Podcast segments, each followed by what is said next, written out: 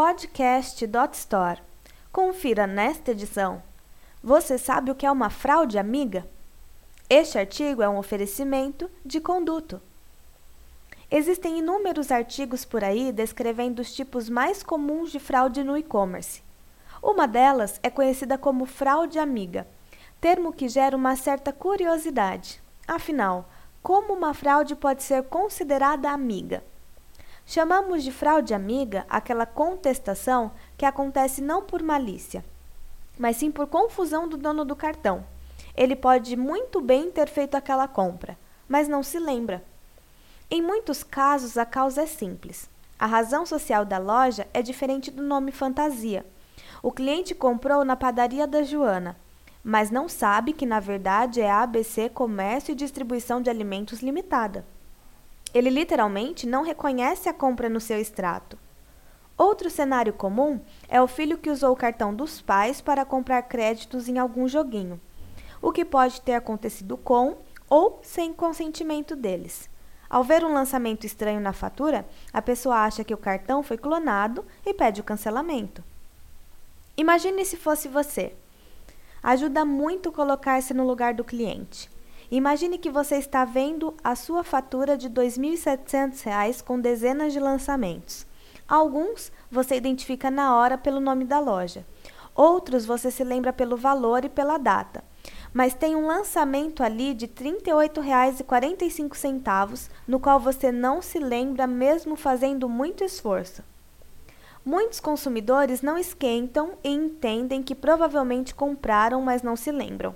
Alguns, bem mais organizados, cruzam a fatura com os recibos e notas fiscais até achar aquele bendito lançamento. Outros ligam para o banco e pedem o telefone da loja para eles mesmos checarem. E tem também o grupo de clientes que liga para o banco e diz que não reconhece a venda. Nestes casos, a instituição financeira é forçada a estornar a transação e a cancelar o cartão. É aí que chega o chargeback. Fraude amiga não é fraude. A questão é: a fraude amiga não é uma fraude. Sim, chegou um chargeback para o lojista. Se nada for feito, o e-commerce irá perder aquele dinheiro. Dá dor de cabeça, mas o chargeback não foi fruto de má fé. Todos os dados cadastrais batem. A pessoa tinha a intenção de comprar, pesquisou preços e tudo mais. Não houve comportamento fraudulento e o cliente não fez a compra pensando em dar calote. Detectar este tipo de transação é muito difícil para a solução antifraude, e na verdade nem é esta a ideia. Há outras formas mais baratas e eficientes de evitar este tipo de problema. Veja algumas. Primeiro, razão social versus nome fantasia.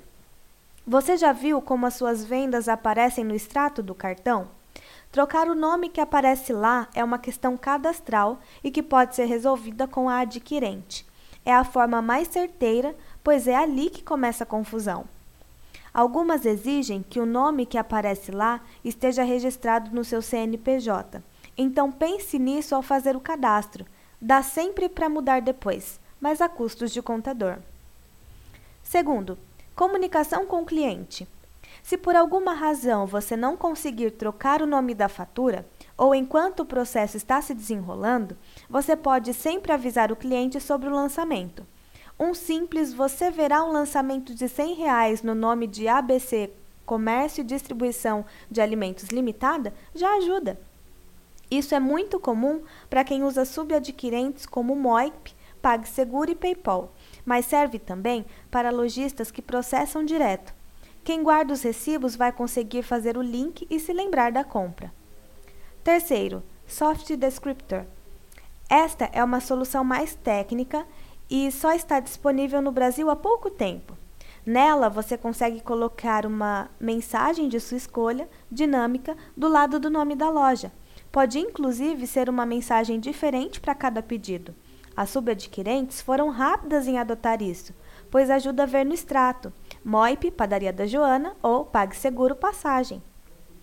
Há estabelecimentos que colocam o nome fantasia, o produto comprado e até o telefone de contato do saque para encorajar o cliente a entrar em contato antes de pedir o chargeback. Há dois poréns. Só funciona em algumas operadoras de cartão e só cabe uma quantidade limitada de caracteres, mas é bem melhor do que nada. Lidar com chargebacks é um pepino e não tem nada de amigável nisso. Por isso, é importante trabalhar para evitar contestações desnecessárias, o que implica melhorar não só o antifraude, mas também outros pontos da operação. Este artigo foi um oferecimento de Conduto. Para ouvir outras gravações, acesse podcast.dotstore.com.br.